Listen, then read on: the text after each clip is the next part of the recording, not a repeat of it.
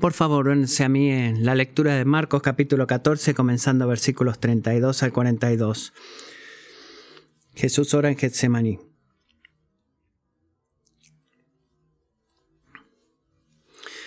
Llegaron a un lugar que se llama Getsemaní, y Jesús dijo a sus discípulos, siéntense aquí hasta que yo haya orado, perdón. Tomó con él a Pedro, a Jacobo y a Juan, y comenzó a afligirse y a angustiarse mucho. Mi alma está muy afligida hasta el punto de la muerte, les dijo. Quédense aquí y velen.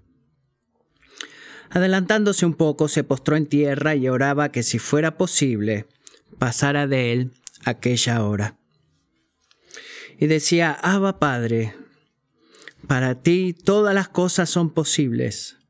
Aparta de mí esta copa, pero no sea lo que yo quiero, sino lo que tú quieras. Entonces Jesús vino y los halló durmiendo y dijo a Pedro, Simón, ¿duermes? ¿No pudiste velar ni por una hora? Velen y oren para que no entren en tentación. El espíritu está dispuesto, pero la carne es débil. Él se fue otra vez y oró diciendo las mismas palabras. Y vino Jesús de nuevo los halló durmiendo porque sus ojos estaban muy cargados de sueño y no sabían qué responder.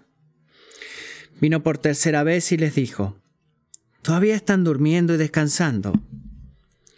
Basta ya. Ha llegado la hora. Miren, el Hijo del Hombre está entregado en manos de los pecadores. Levántense, vámonos, ya está cerca el que me entrega.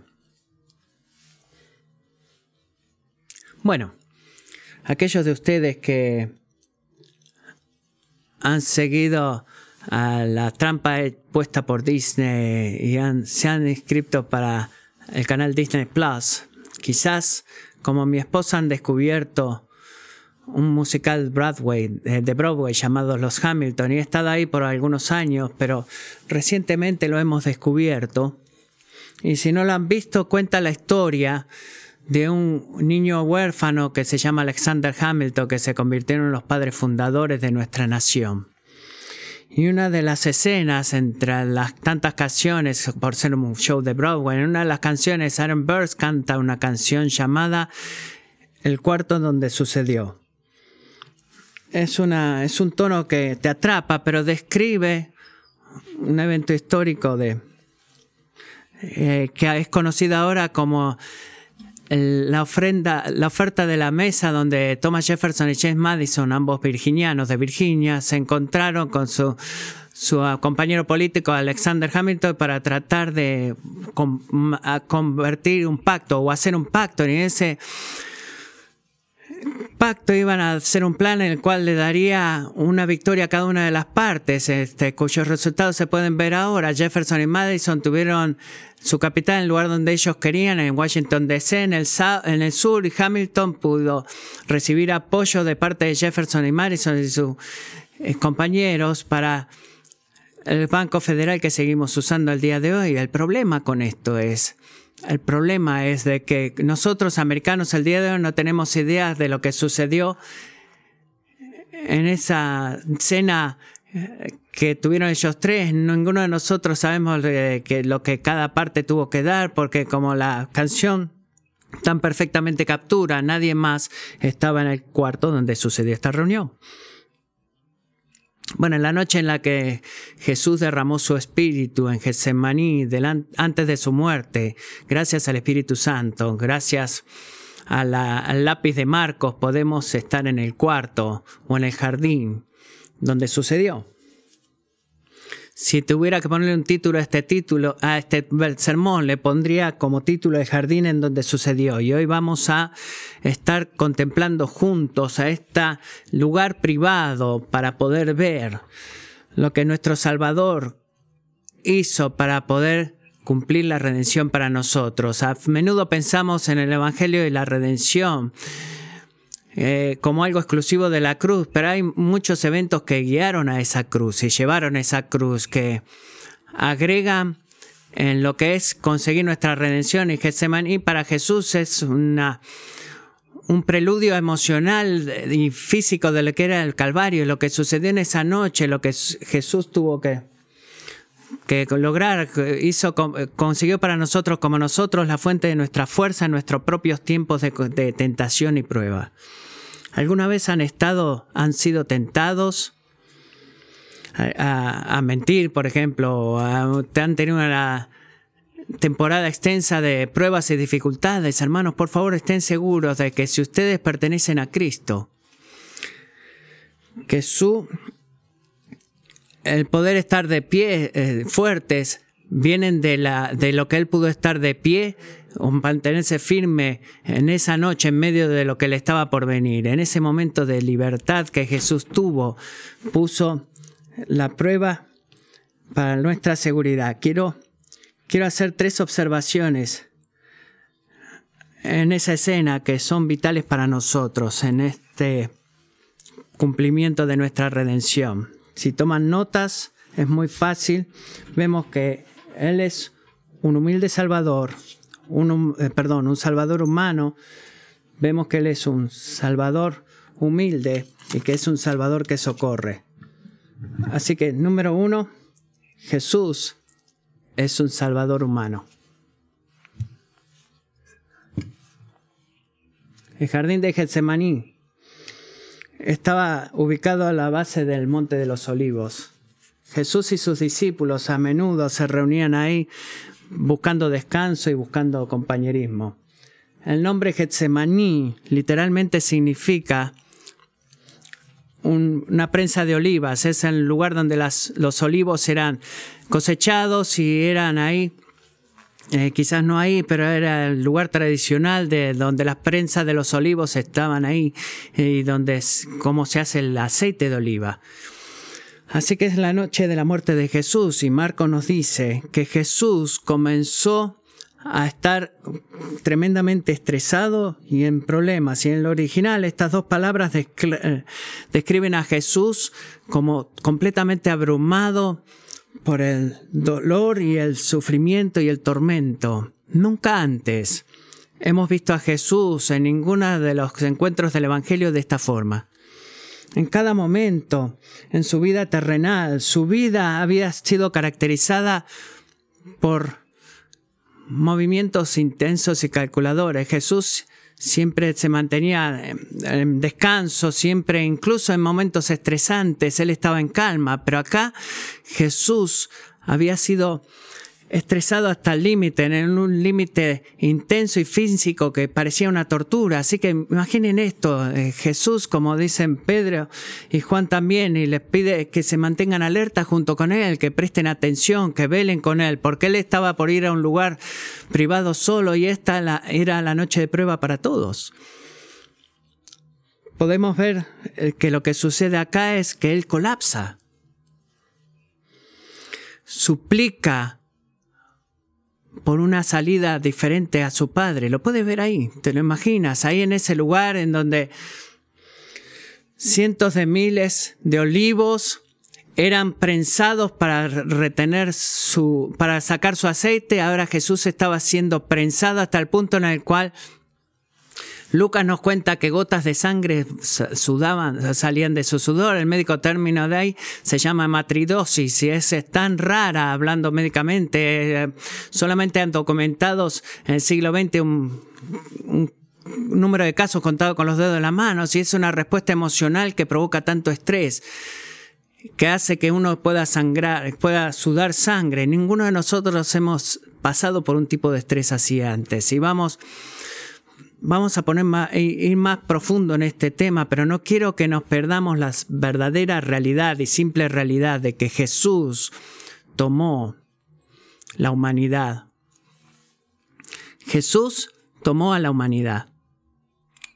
Podemos ver su fuerza en esto de ir en un sufrimiento inmenso que le estaba padeciendo aunque era Dios, Él ahora estaba siendo hombre y piensa y tendemos a creer que porque Jesús es completamente Dios, de alguna manera su sufrimiento fue más fácil para Él de llevar de lo que sería para cualquiera de nosotros. Pero Jesús es este tipo de superhombre que está pasando a través del sufrimiento y sale como victorioso del otro lado.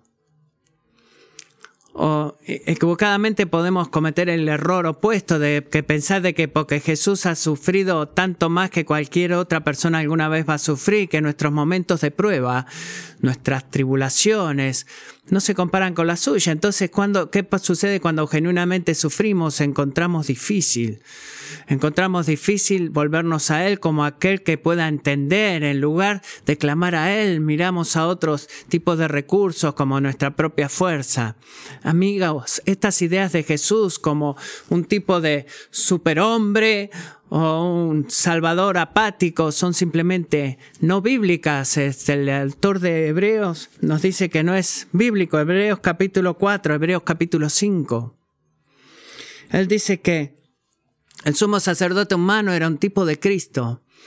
El hombre escogido entre los hombres como hombre que ha sido puesto entre los eh, puesto con debilidad y debido a que se hizo hombre eh, puede ser gentil con aquellos que son ignorantes y con aquellos que se están alejando del por qué. Porque él entiende. Él entiende lo que significa todo tipo de sufrimiento, amigos desde ser colgado eh, en una cruz o desde tener hambre o ser odiado por, por alguien, Jesús está conectado con ese tipo de sufrimiento. Su verdad, su realidad se conecta con la nuestra, sus luchas se conectan con las nuestras y ha estado, ha estado, Él se ha puesto nuestros zapatos y porque Él nos dice hoy, como nuestro sumo sacerdote a la diestra de Dios, Él nunca olvida. Como Dane Orland lo pone en su libro Gentil y Humilde, su corazón se siente atraído por nuestra angustia. Su naturaleza humana aborda nuestros problemas de manera integral. ¿Estás en una temporada de prueba? ¿Estás en una temporada de tentación? Escuchen lo que Orland sigue diciendo. Jesús no es Zeus, el dios griego. Él era un hombre sin pecado, no un superhombre sin pecado. Él sabe lo que es tener sed, hambre, ser despreciado, rechazado, humillado, avergonzado, abandonado, incomprendido, acusado falsamente, asfixiado, torturado y asesinado. Pero nuestra tendencia es sentir intuitivamente que cuanto más difícil se vuelve la vida, más solos estamos. A medida que nos hundimos más en el dolor, nos hundimos más en el sentimiento de aislamiento. La Biblia nos corrige. Nuestro dolor nunca supera lo que Él mismo sintió. Nunca estamos solos. Ese dolor que se siente tan aislado, tan único, fue soportado por Él en el pasado y ahora lo soporta en el presente. Amigos, ¿cuál es tu dolor? ¿Cuál es tu Getsemaní? Ya sea que sea pequeño o grande. ¿Has estado en estrés en esta semana? ¿Llega el día en el que estás sediento, el día del calendario que no quieres que llegue? Quizás esta semana que pasó alguien que has amado te ha dicho cosas que te han lastimado. En lugar de impartir gracia sobre ti, impartieron crítica. Amigos, cuando estamos afligidos en cualquier nivel, Jesús nos muestra que no deberíamos actuar como que no es, que no es algo serio, Quiero decir eso, esto a los hombres. Hombres, no traten de pretender que cualquier, eh, que cualquier eh, persona es menos humana de lo que Jesús fue. Él es el hombre más masculino que jamás haya vivido. No un superhombre, pero el hombre verdadero. Y él dice, mi alma está angustiada hasta la muerte. Amigo, le has dicho eso a él, has compartido con él acerca de ese día que está por venir o esas palabras que te lastimaron. Si tú puedes decir, no, no lo he hecho, si tú no lo has hecho, Señor, ayúdame en esto. Te estás engañando a ti mismo de lo que es la gracia, de lo que es la batalla por la que estás por enfrentar. Él ha caminado nuestro camino antes que nosotros y ahora quiere que tú, y ahora quiere caminarlo con nosotros, perdón. Él es un salvador humano. Número dos, Jesús es un salvador humilde, versículos 35 y 36. Escuchamos el contenido de la oración privada de Jesús con su Padre. Él está suplicando a su Padre que busque en su sabiduría si había alguna otra posibilidad de redención para que se consiguiera. Hay alguna puerta secreta que quizás pueda abrir y que cumplir la redención escapándome de esta, de esta cruz o de, estas, de este momento.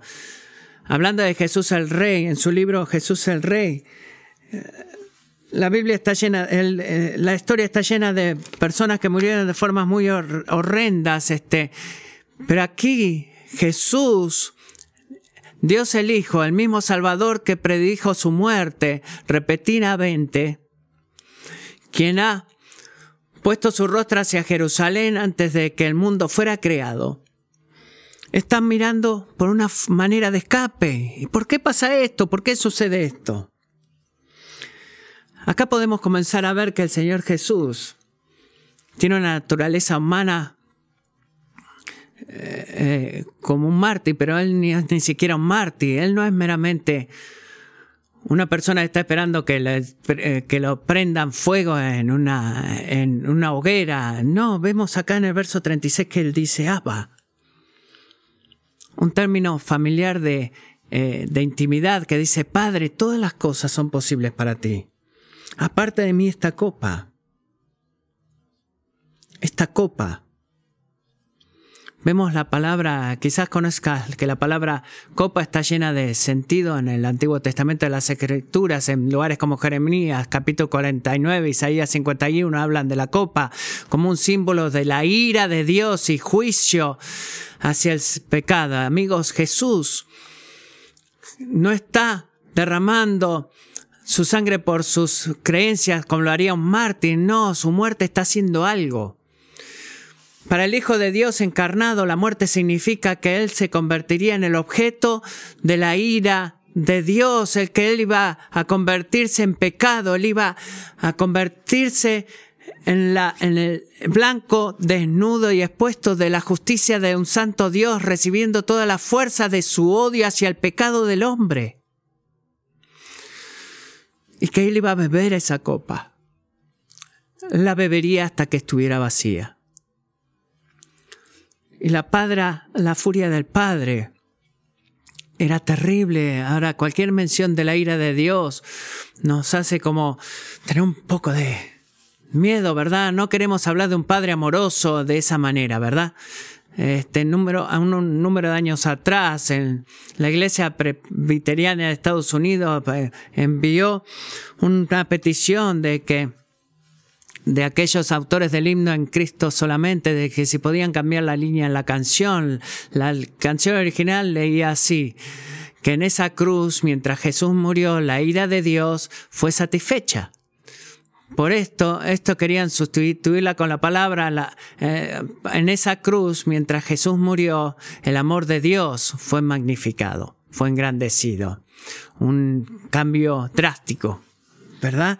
La historia continúa que la familia Gary negaron esa petición y el comité de la iglesia presbiteriana decidió quitar esa canción de sus himnarios. Ellos quieren un Dios de amor, no un Dios de ira. Y si nosotros nos um, aterramos de eso es porque nos hemos olvidado o tenemos un básico malentendimiento de lo que la Biblia enseña acerca de la ira de Dios.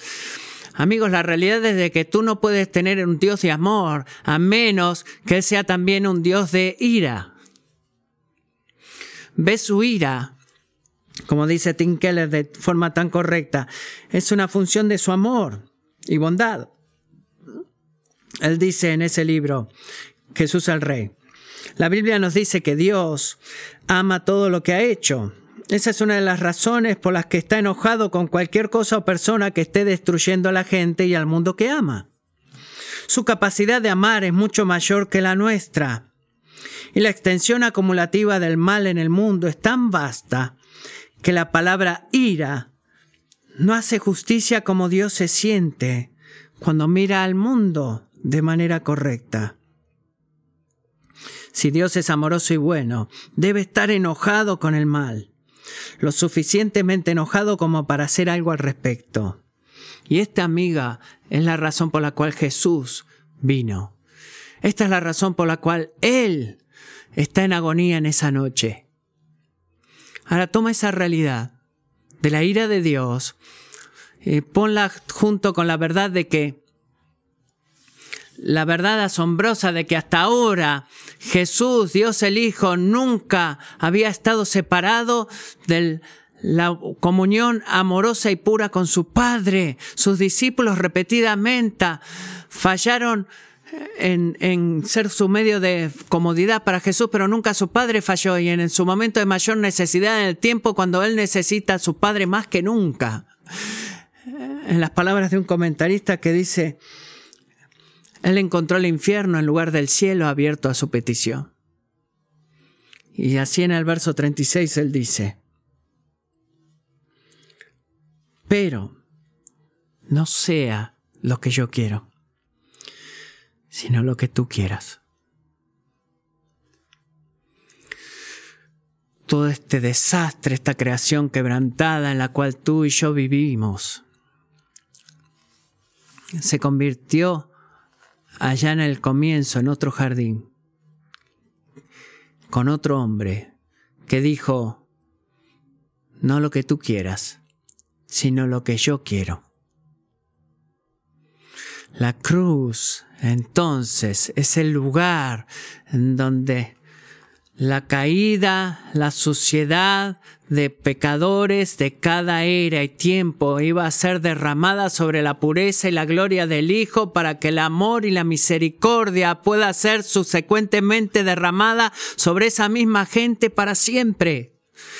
Y no es lo que yo quiera, sino lo que tú quieras. Significa que Jesús, aunque quería escapar de del terror que le esperaba de recibir la ira de Dios, su mayor deseo era postrarse ante el plan del Padre.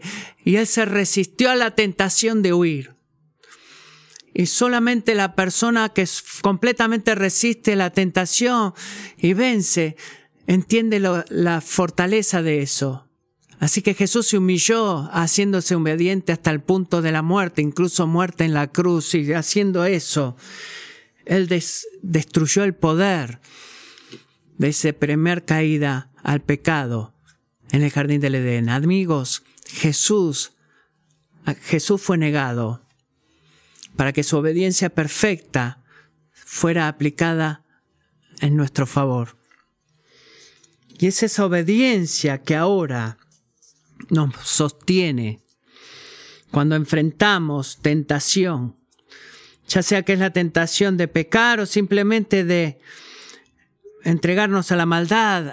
Ahora, amigos, Dios no nos abandona, sino que en lugar de eso, Él nos recibe, Él nos fortalece. ¿Has, ¿Alguna vez eh, has cedido a la tentación en esta semana? Pero corre a Cristo, quizás, o has corrido a Cristo, quizás has dado, has caído en la tentación de ceder ante el exceso, la comida, la bebida, hablarle de mala manera a tu esposa, a tus hijos. Quizás has eh, tenido una conversación inapropiada o que te está llevando en esa dirección, una conversación inapropiada con un compañero o compañera de trabajo. Este, o quizás has dormido más y no has orado tanto porque quisiste dormir más tiempo. ¿Estás desmotivado por eso? ¿Estás desanimado por eso? Miremoslo juntos. Miremos juntos a este humilde Salvador. Miremosle a Él. Su obediencia perfecta fue por nosotros y fue tan efectiva que ha derretido la ira justa de Dios sobre nosotros en ríos de amor y misericordia los ha transformado. En las palabras de Dave Morland, su, su santidad es nuestra salvación. Él es un salvador humilde, tercero y último. Él es un salvador que socorre. Marcos nos cuenta eh, cómo se enfocan los tres discípulos al final de este cuento, de esta, de esta narración de la historia. Eh, hace un tiempo les, había dicho que se mantuvieran velando y orando y vuelve y los encuentra ¿qué? Durmiendo.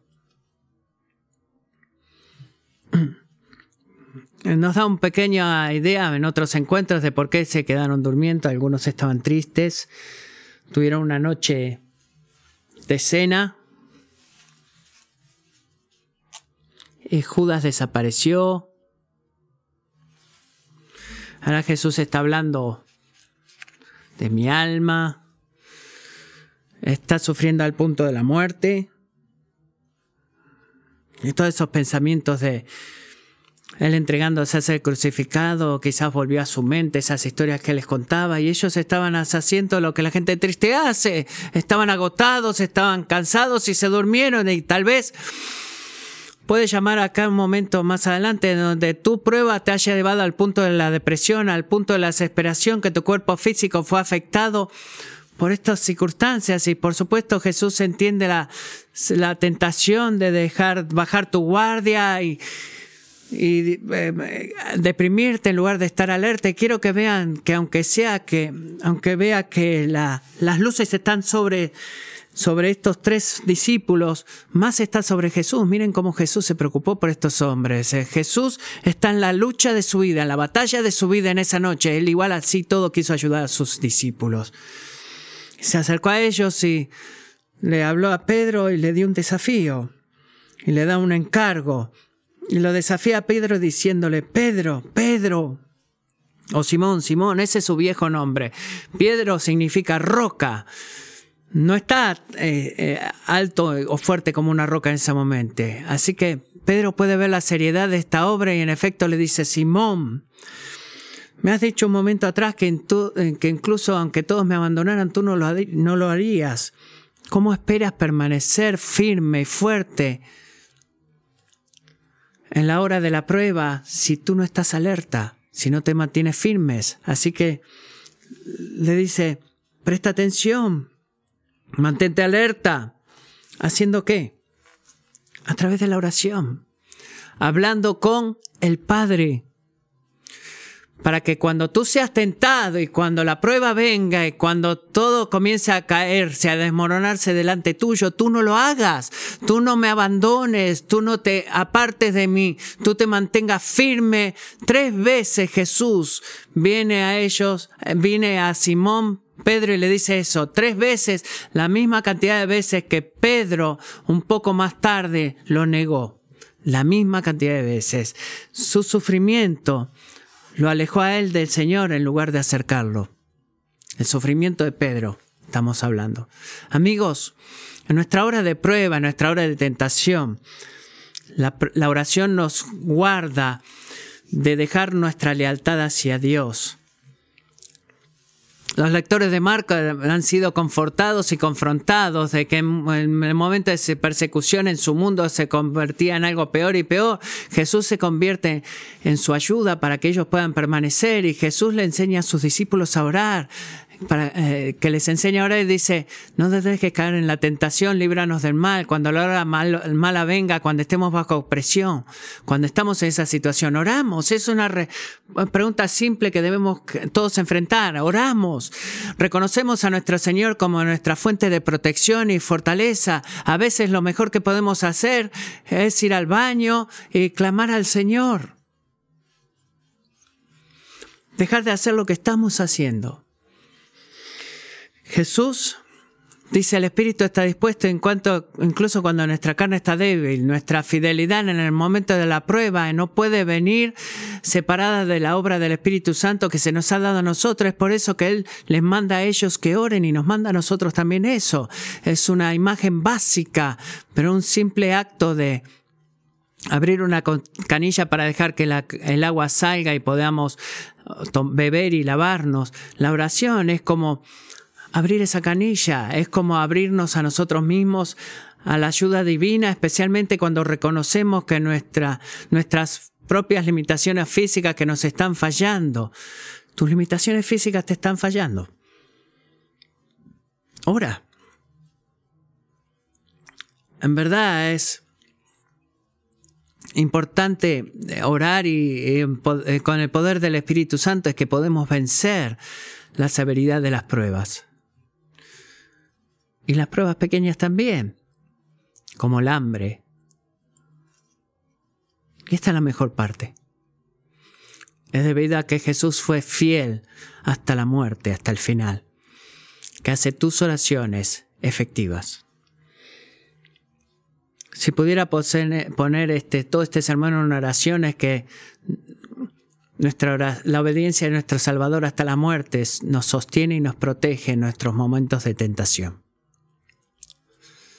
Nos sostiene y nos protege en nuestros momentos de tentación. Jesús la oración de Jesús no fueron ignoradas. La, perdón, la oración de Jesús fue ignorada para que la nuestra pueda ser escuchada. Jesús fue rechazado para que seamos aceptados. Jesús fue entregado en las manos de Satanás para que tú y yo seamos puestos en las manos de Dios. Quiero terminar con una pequeña historia. Algunas semanas atrás, tomamos a llevamos a nuestra familia hacia Asheville, Carolina del Norte, y hemos tenido un tiempo apartados ahí disfrutando eh, las montañas con nuestra mamá y papá, nuestros hermanos vinieron y decidimos un día de que íbamos a hacer kayak como familia, andar en kayak.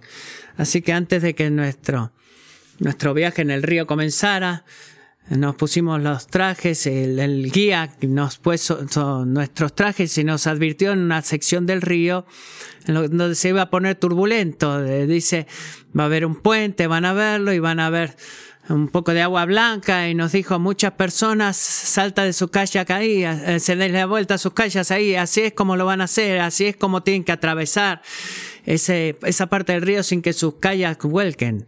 Hay dos pilares Manténganse en el medio, manténganse entre esos dos pilares. No dejen que ustedes sean atraídos muy, muy, muy para la derecha o a la izquierda.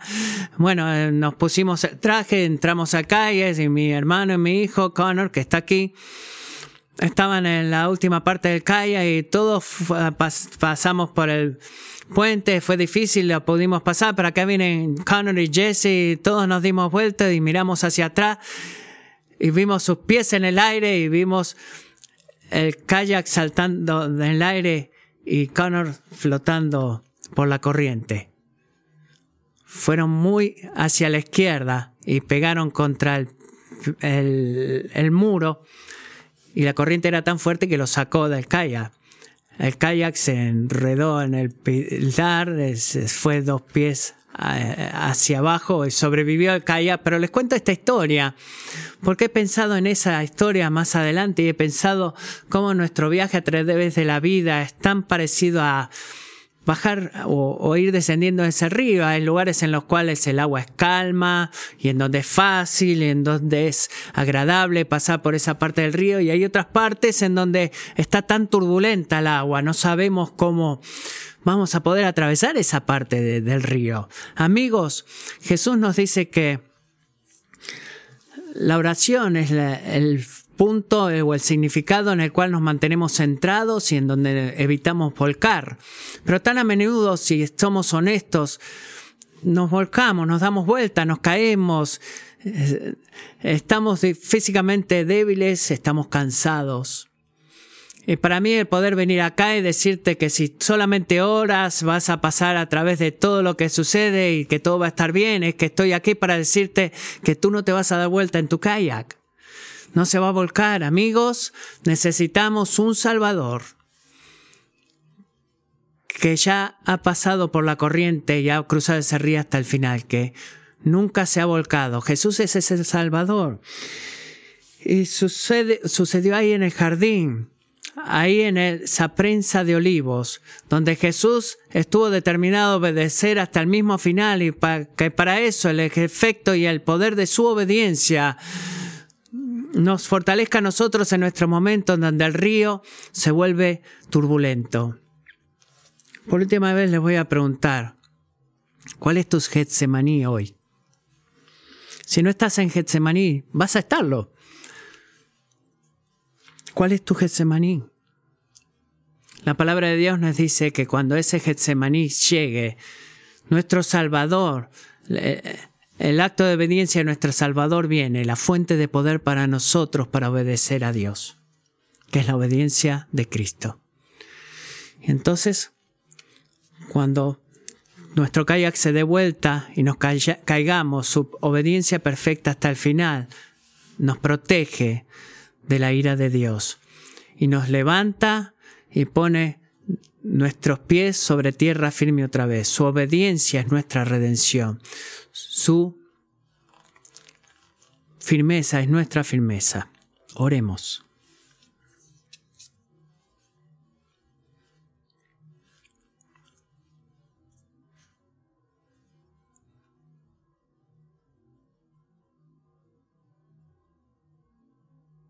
Señor, mientras estamos listos para recibir la cena del Señor y cantar otra vez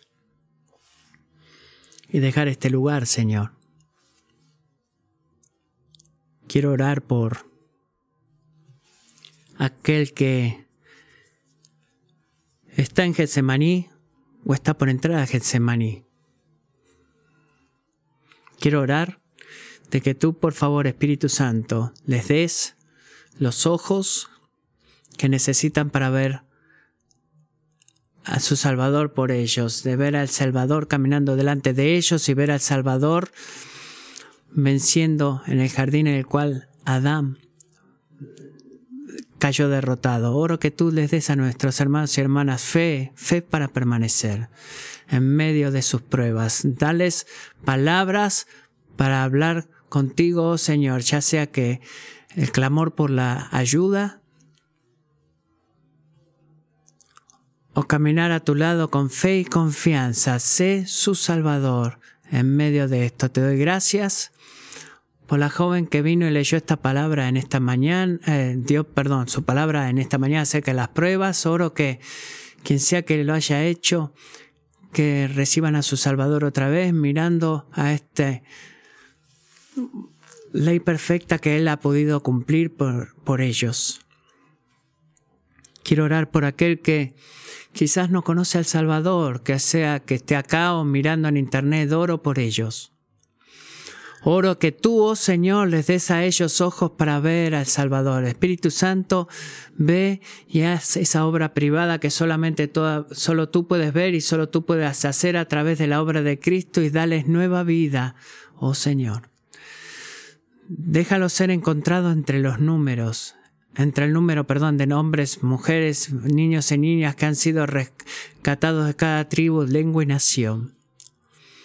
Oro por ellos que cuando su prueba venga, así como cuando las aguas se vuelvan turbulentas para ellas, que los, ellos, para que los ayudes a ver que junto con ellos está aquel que ha sido obediente hasta el fin. Por favor, danos fe, Señor. Necesitamos fe.